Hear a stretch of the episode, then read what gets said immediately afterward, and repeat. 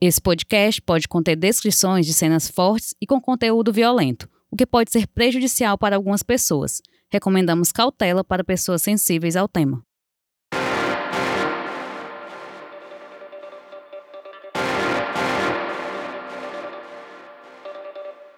Oi, sou Emerson Rodrigues e você está ouvindo o Pauta Segura, os bastidores da reportagem. O episódio de hoje vai tratar sobre os mais recentes casos de violência contra a mulher. Nos primeiros cinco dias de janeiro, seis mulheres foram assassinadas ou tiveram os corpos encontrados nesse período. Os crimes ocorreram em Morrinhos, Sobral, Novo Oriente, São João do Jaguaribe e Paracuru.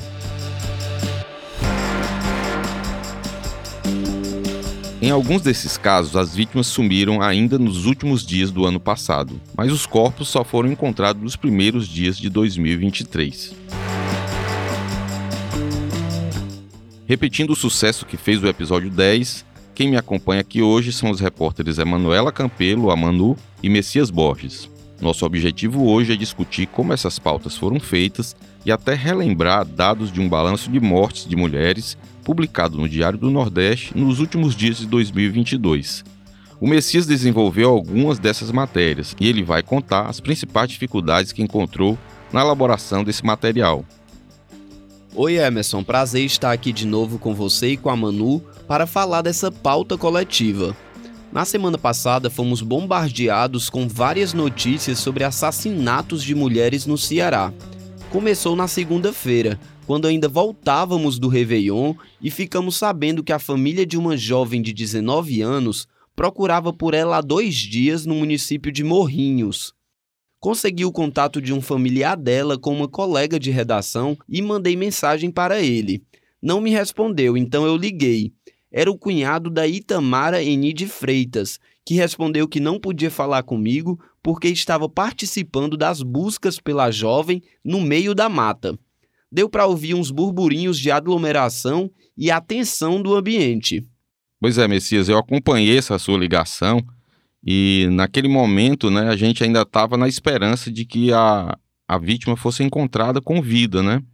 Mas logo depois que você saiu e encerrou o expediente, mais ou menos cerca de uma hora depois, a gente recebeu a informação de que a Itamara tinha sido encontrada morta. Foi encontrado o corpo da jovem de 19 anos que estava desaparecida desde a véspera do ano novo. O caso foi em Morrinhos, cidade perto de Sobral. Dois suspeitos foram presos. As próximas horas e dias foram surpreendentes. O que foi que aconteceu, Messias? Explica pra gente. Emerson, com a ajuda de câmeras de segurança da cidade de Morrinhos, a polícia identificou o homem que foi até o local de trabalho da Itamara e saiu com ela na garupa da moto da jovem. O suspeito foi localizado em outra cidade, em Amontada, e afirmou que apenas raptou a jovem para levá-la a um encontro amoroso com um amigo dele, que era um vizinho da Itamara, que seria apaixonado por ela. O primeiro homem disse que a deixou com um amigo e que este cometeu o homicídio. Já o segundo rebateu que o amigo quem cometeu o estupro e o assassinato sozinho. Um quis jogar a culpa para o outro, mas os dois foram presos por um crime bárbaro. Messias, eles foram autuados não só pelo homicídio, né? Eles foram autuados por outros crimes. Que crimes foram esses? Emerson, eles foram autuados também por sequestro para fins libidinosos e por estupro, além de homicídio qualificado por motivo fútil.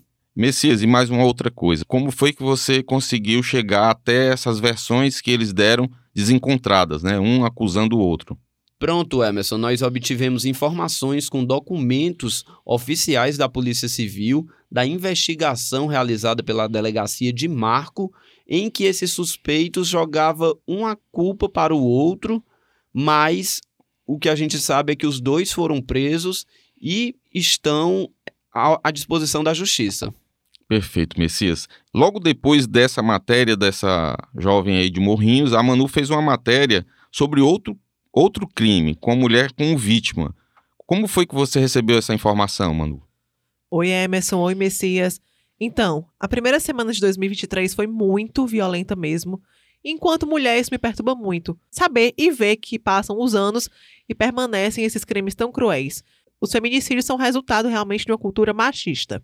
Outro caso que você estava se referindo foi também na última semana e a vítima foi a Daniele Pereira de Oliveira. E agora mais um caso de uma jovem desaparecida no interior que infelizmente também acabou com um final triste. A família confirmou há pouco que foi encontrado o corpo de uma jovem de 24 anos que desapareceu na cidade de Novo Oriente, no sertão de Crateús.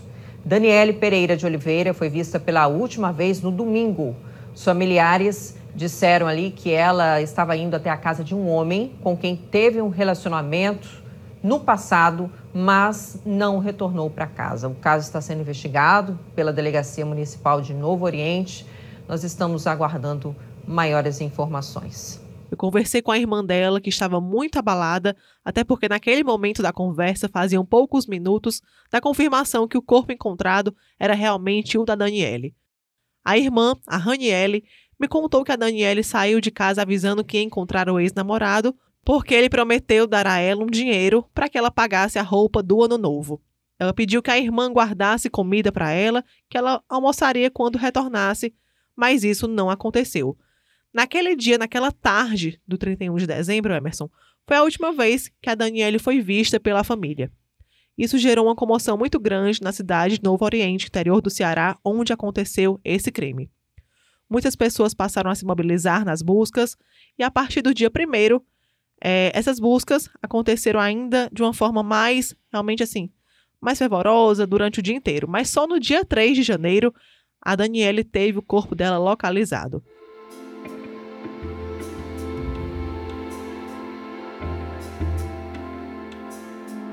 Nesse caso específico, ainda não há uma confirmação se realmente se tratou ou não de um feminicídio.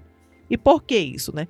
Porque existe até o momento a suspeita que a atual do ex-namorado matou enquanto o ex segurava Daniele para que ela desferisse alguns golpes de faca, mas que tudo isso seria motivado por uma dívida de tráfico de drogas. A delegacia de Novo Oriente continua investigando esse caso e na nota da Secretaria da Segurança Pública não, não realmente não fica muito claro o que aconteceu. Eles tratam até o momento realmente como um caso aí de morte. É uma informação um tanto quanto complicada da gente analisar assim ainda nos primeiros momentos, porque normalmente dívida de droga, quando acontece o crime, normalmente, né, não estou dizendo que todo o caso, mas as vítimas são mortas por tiros, né, por arma de fogo. E no caso Isso. aí foi arma branca usada no crime, uma faca, o que denota que a, Normalmente, crimes usados em que são usadas armas brancas são considerados aqueles crimes é, que a pessoa é próxima da outra ou conhece muito. Não é aquela coisa de você chegar e executar uma pessoa, né? E esse uso de arma branca nesse tipo de crime, a gente realme realmente remete muito aos feminicídios. A gente fez até um balanço dos últimos feminicídios ocorridos no Ceará em 2022 e a gente chegou à conclusão que a maior parte desses crimes acontece realmente não com o uso da arma de fogo, mas com o uso da arma branca, sempre com aquele requinte de crueldade para deixar as marcas no corpo da vítima. Realmente, aquela mulher era posse de alguém, era tratada como posse de alguém. Nesse caso da Daniele, em Novo Oriente, foi a irmã dela quem informou que teria sido a atual do ex-namorado que teria desferido alguns golpes de faca contra ela, enquanto o ex a segurava. E aí, segundo a irmã, a, realmente a família não acredita na hipótese do tráfico de drogas, acredita mesmo aí que teve uma motivação passional, um ciúmes envolvido, mas que se tratou mesmo de um feminicídio. E alguém foi preso nesse caso? Até onde a gente tem informação, três pessoas chegaram a ser levadas para a delegacia para prestarem depoimento, mas a Secretaria de Segurança Pública não deixa claro se essas pessoas estão detidas ou não. Quando você falou de, dos dados do ano passado, quantas mulheres foram mortas ano, ano passado e quantas foram consideradas vítimas de feminicídio? Bem, Emerson, na nossa conta, 27 mulheres foram vítimas de feminicídio em 2022 no Ceará. Mas esse é um dado que ainda pode mudar. Quando a gente fez essa conta, os dados ainda não estavam consolidados por parte da Secretaria de Segurança Pública.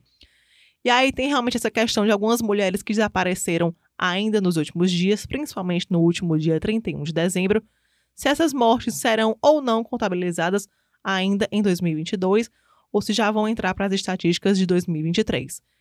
E chama ainda nossa atenção que esse número de 27, contabilizado até o momento, era o um número inferior ao de 2021. Então a gente estava aí numa queda, numa redução do número de feminicídios no Ceará, mas vem tantos fatos trágicos já no, já no início deste ano de 2023, e isso realmente chama muito a nossa atenção, essa violência contra as mulheres já nos primeiros dias deste ano. Depois desses dois casos, surgiram informações de mais quatro mulheres encontradas mortas, o que totaliza seis vítimas em quatro dias deste ano. Lembrando que estamos gravando esse podcast na quinta-feira, dia 5, no fim da tarde. Que episódios foram esses, Messias? Emerson, além dessas duas mortes que nós já detalhamos, duas irmãs de 16 e 24 anos foram encontradas mortas com disparos de arma de fogo perto de uma praia no Paracuru, no dia 1 deste ano. No dia 4, uma mulher de 44 anos foi assassinada a tiros dentro de casa em Sobral. No mesmo dia, uma mulher de 52 anos também foi executada a tiros em São João do Jaguaribe. Neste último caso, o companheiro dela foi preso em flagrante por feminicídio. Essa média de mais de um assassinato de mulher por dia é preocupante, como falou a Manu. No mês inteiro de janeiro do ano passado, 2022, 21 mulheres foram mortas em todo o estado.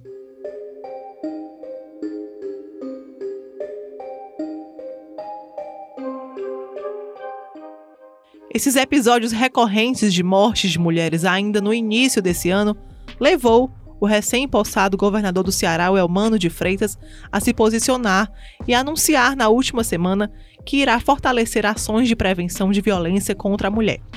Mas que ações são essas, né? Uma das ações citadas por ele é que nesse atual governo a pretensão é que termine o ano de 2023 com o Ceará tendo 10 unidades da Casa da Mulher Cearense. Eu sou autor com deputadas do Estado, a deputada Augusta Brito, a deputada Érica Amorim, a deputada Derlânia, de uma lei para levar para as escolas o conhecimento da Lei Maria da Penha. Eu considero muito importante que a gente faça uma formação educacional e da nossa juventude para superarmos a médio prazo uma cultura de machista, de agressão e violência contra as mulheres. Uma dimensão, eu diria, de prevenção educativa que eu acho muito importante. E no sentido imediato, eu quero concluir e terminar meu governo com 10 casas da mulher cearense. E significa uma casa da mulher cearense que lá está a delegacia, lá está o Ministério Público, lá está o Poder Judiciário, mas lá está uma coisa muito importante que é uma, uma área de acolhimento. Antes da mulher reunir com a delegada, com a promotora, com o juiz, ela é acolhida, ela é recebida pra, porque ela está muito machucada. Então, ela ser acolhida, tendo condições de ser recebida com seus filhos, e ela, ao ser recebida, depois desse acolhimento, as medidas serem tomadas. Por que é que eu tenho falado que é muito importante que essas casas, como as delegacias, elas principalmente na sexta, sábado e domingo, funcionem 24 horas? Porque todos os dados apontam, as evidências apontam, de que é exatamente nessa data de final de semana que é o maior índice de violência contra as mulheres na violência doméstica.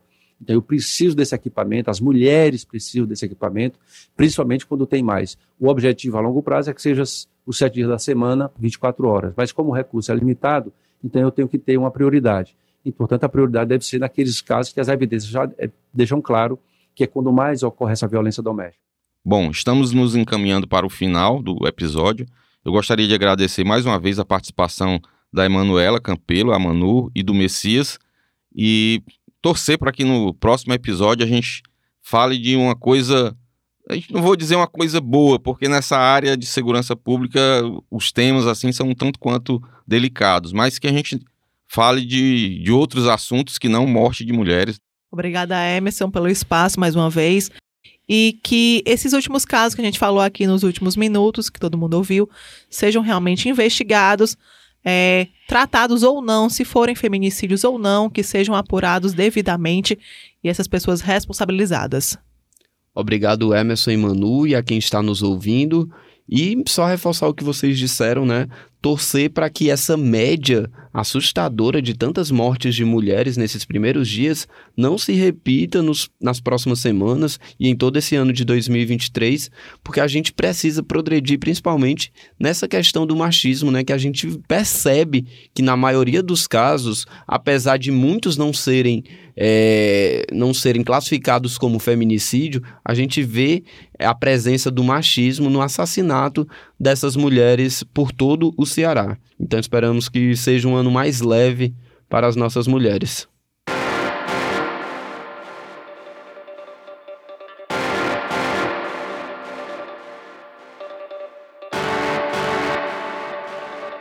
Este foi o Pauta Segura, o seu podcast semanal sobre os bastidores das principais reportagens sobre segurança que você lê no Diário do Nordeste.